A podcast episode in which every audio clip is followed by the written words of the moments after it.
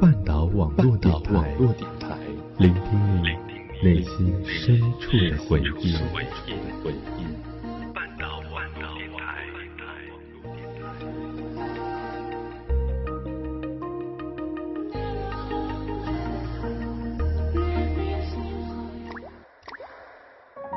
我们都在故事里感悟真谛，我们都在故事里懂得人生，我们都在故事里学会成长。你的故事，我的故事，他的故事，你的故事，我的故事，故事他的故事。这里是我们的故事。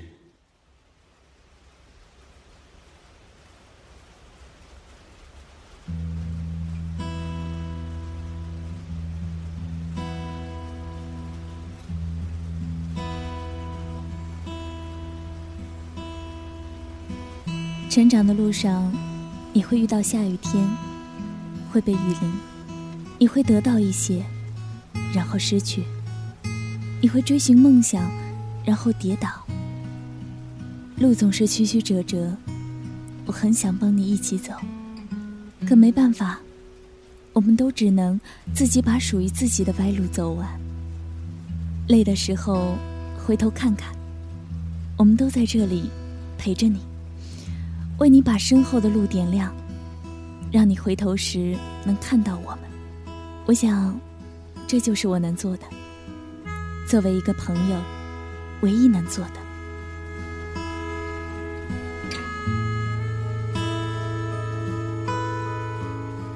亲爱的耳朵们，你们好吗？这里依旧是你们熟悉的半岛网络电台，我是半岛的主播冰茶。又见面了。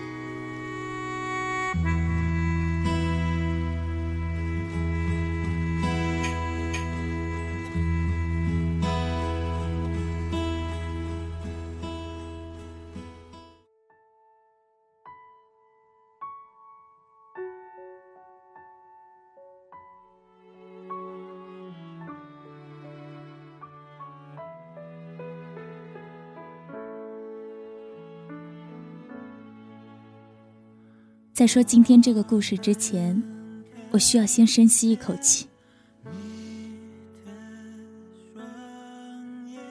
韩小姐和她的于先生是在人人网上认识的，他们同校，但不同校区。两个人是从有一搭没一搭的聊天中，慢慢有了好感。一零年底，这两个聊了两年的人才第一次见面，就顺理成章的。在一起了，只是这个时候的韩小姐，已经在墨尔本开始第三年的生活，而她的于先生也即将要去法国。他们在一起才十天，于先生就回了法国。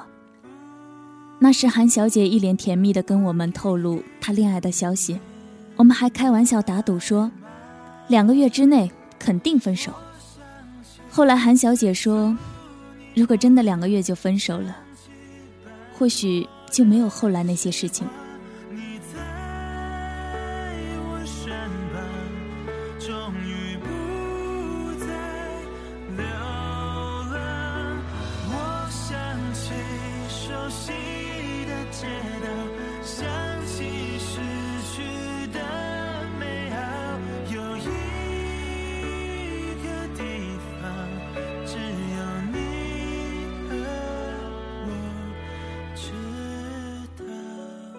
韩小姐是个特别招人喜欢的姑娘，性格也讨喜。追她的人虽然没有多到那么夸张，但也没怎么断过。她之前也谈过两次恋爱，但都没什么感觉，就是觉得对方对她挺好，就在一起了。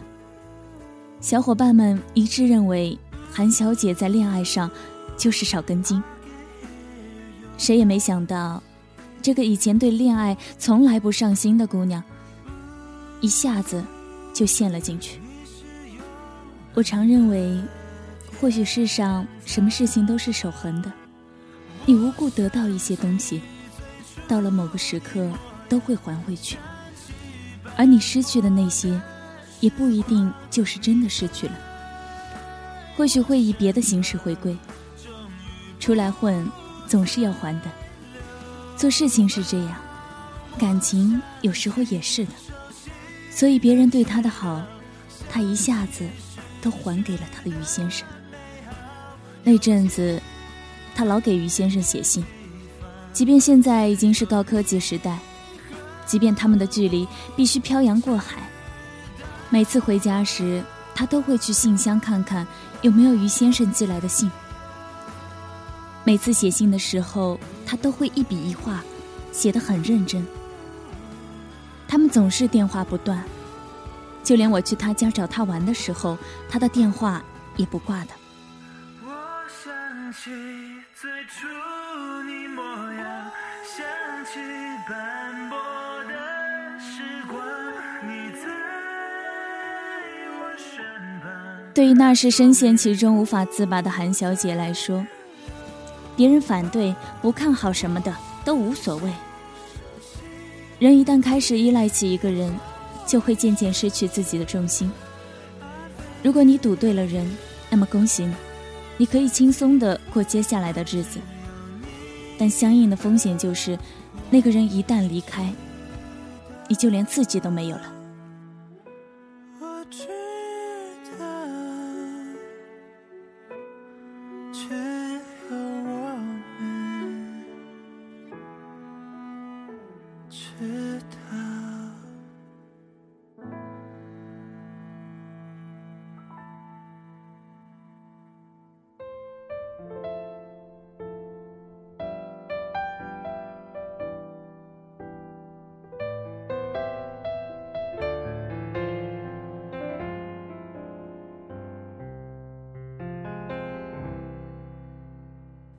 都说恋爱的人是盲目的，对一个刚陷入爱河、以前没有受过伤的人更是如此。韩小姐觉得，只要他在身边，再辛苦、再困难，她都能坚持下去；再多问题，她都可以忽略，因为喜欢嘛。那时，他们有说不完的话，在一起很开心，就连见到我们的时候。都是笑着的，三句话不离他的于先生。有段时间，于先生去西班牙做交换生，韩小姐愣是每天吃泡面，不买衣服，不买化妆品，省下了一笔钱，去欧洲和他的于先生生活了一个多月，去了很多地方，去了很多国家。那时候他说：“我特别喜欢两个人在一起，不说话也不会尴尬的状态。”那种感觉简直太棒了。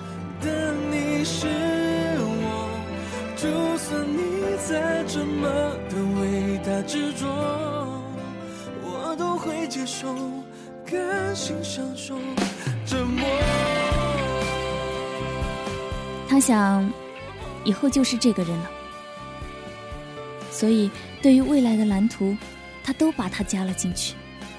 那时候，他想的都是。以后不管在美国、在澳洲、在中国，还是哪里，他都无所谓。只要于先生在，他就会在，因为对于他来说，有于先生在的地方，就是家。接下来的剧情急转直下。去年六月暑假，本来说好的于先生会来澳洲看韩小姐，因为他们说好一人一次。这次他去他那里，下次他来他这里。但因为种种原因，于先生一直没来。韩小姐二话不说，考完试就飞回了南京去找他。两个人原本因为相隔两地有点小摩擦，但好在一见面就没了。谁都没有去正视这个问题，总以为问题会随着时间消失。那时候，他见了于先生的父母，他也带于先生回家见了爷爷奶奶。那时，他觉得一切都顺理成章。但谁知道，后来两个人之间的矛盾越来越多，而且越来越细致。到后来，因为小事都能吵起来。我自然不知道他俩吵架具体是为什么，但后来有次吵架。韩小姐在气头上就推了于先生一下。一个大男人被女人推一下其实没什么，女人力气能有多大？但于先生反手就给韩小姐重重的一巴掌。我都会接受，甘心享受折磨。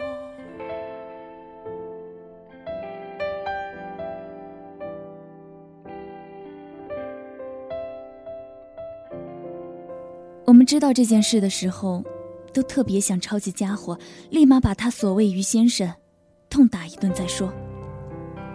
打女人还他妈是男人吗？可韩小姐一直说没关系，我们也就没说什么了。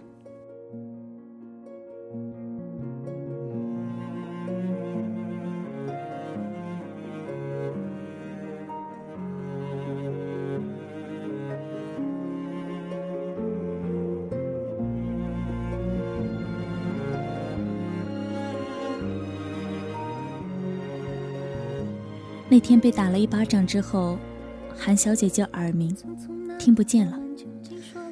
她说她现在回想起来还是觉得后怕，因为她想不到一个自己付出了那么多的人，会那么用力的扇她巴掌。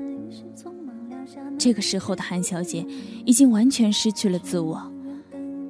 如果是平时的她，她一定会转身就走。这样的男人要她干什么？可是，习惯和回忆淹没了他。他做了件特别没有自尊的事情，跪下来求他别走，请允许我再深吸一口气，来阻止我骂娘的冲动。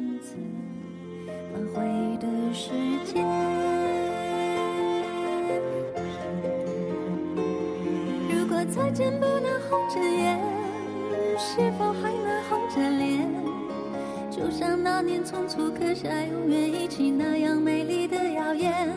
如果过去还值得眷恋，别太快冰释前嫌。谁甘心就这样彼此无挂也无牵？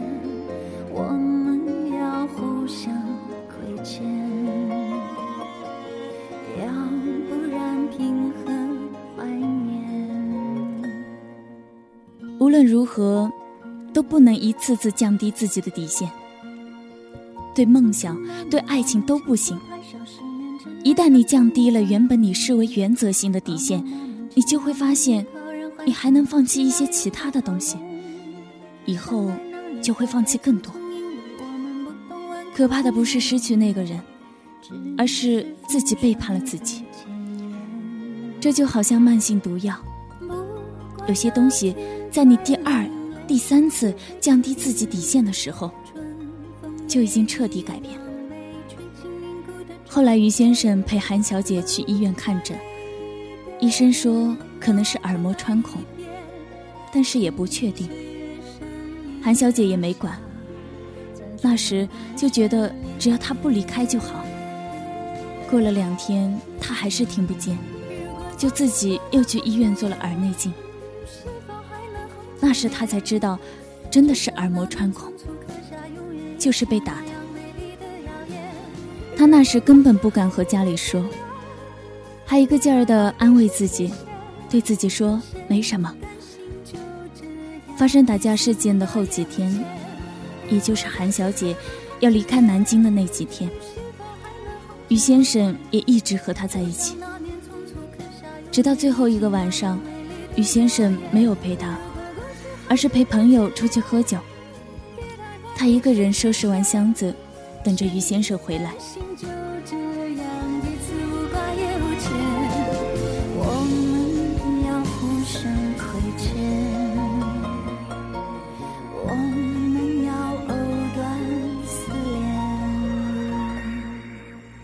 你大概也这么等过一个人，你不知道他会不会回来。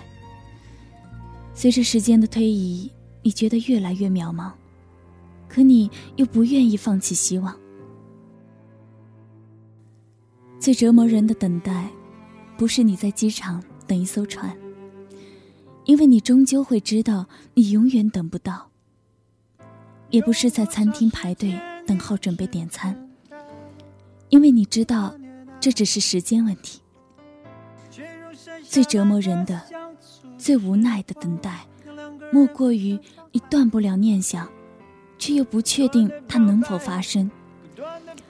就像是每次你燃起了希望，却又被雨水浇灭。总是给你一点阳光，让你忘记带伞，却又给你倾盆大雨。想错过一辈子，我才学会了爱。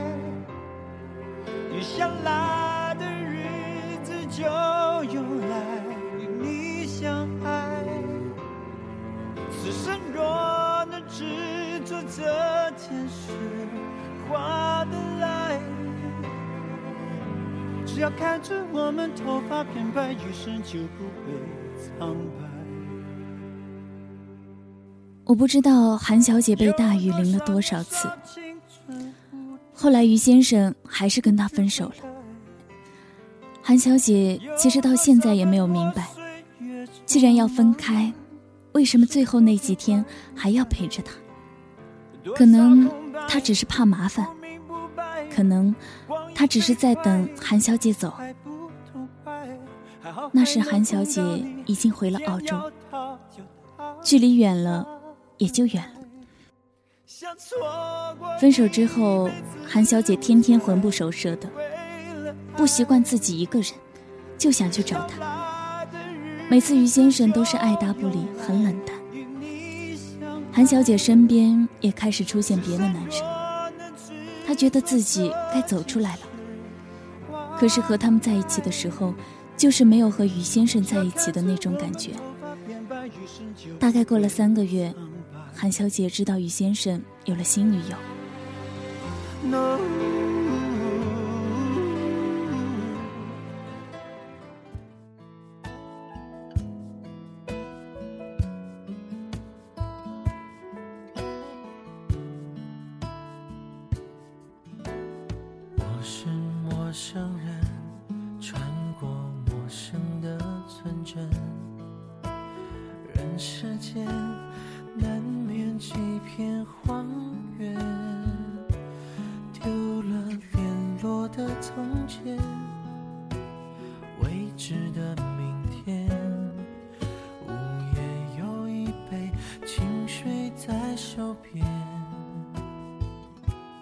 我无法形容他那时的状况。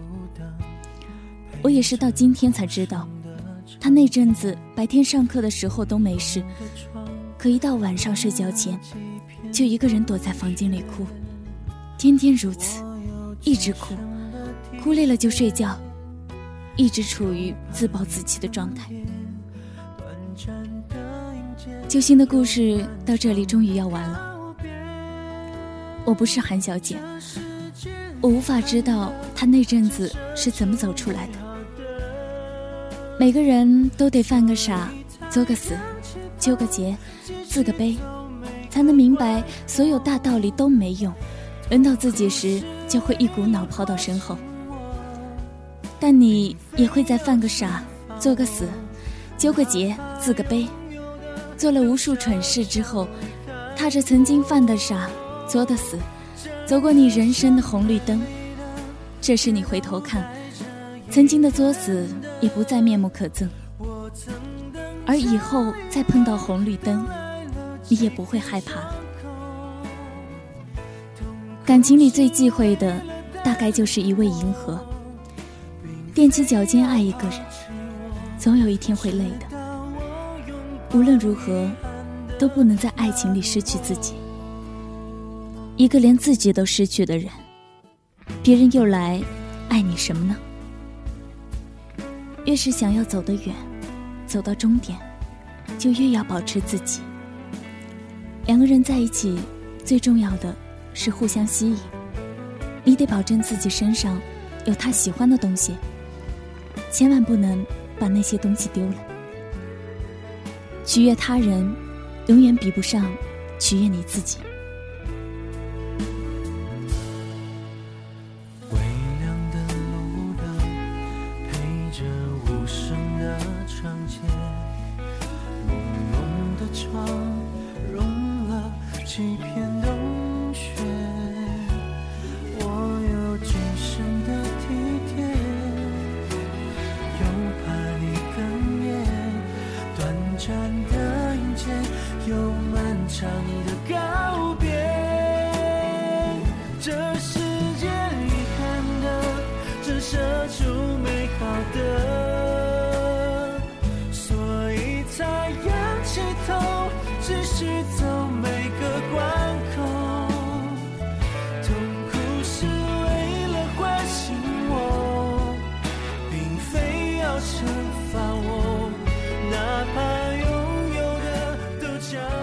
如今的韩小姐已经彻底走了出来。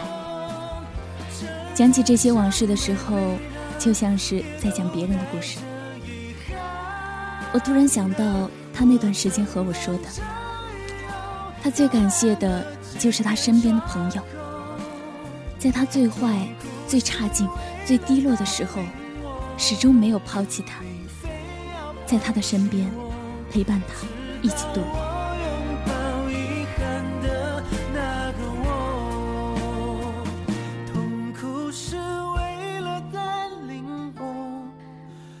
那时他说过一句话：“如果我玩得太疯，走得太远了，你们记得叫我一声，别让我找不到回家的路。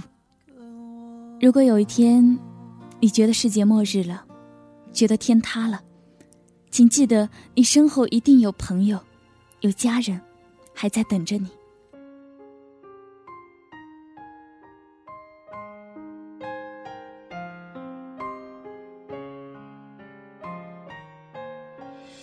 再黑的天也总会亮，再大的雨也总会停，再难过的故事也总有到头的那天。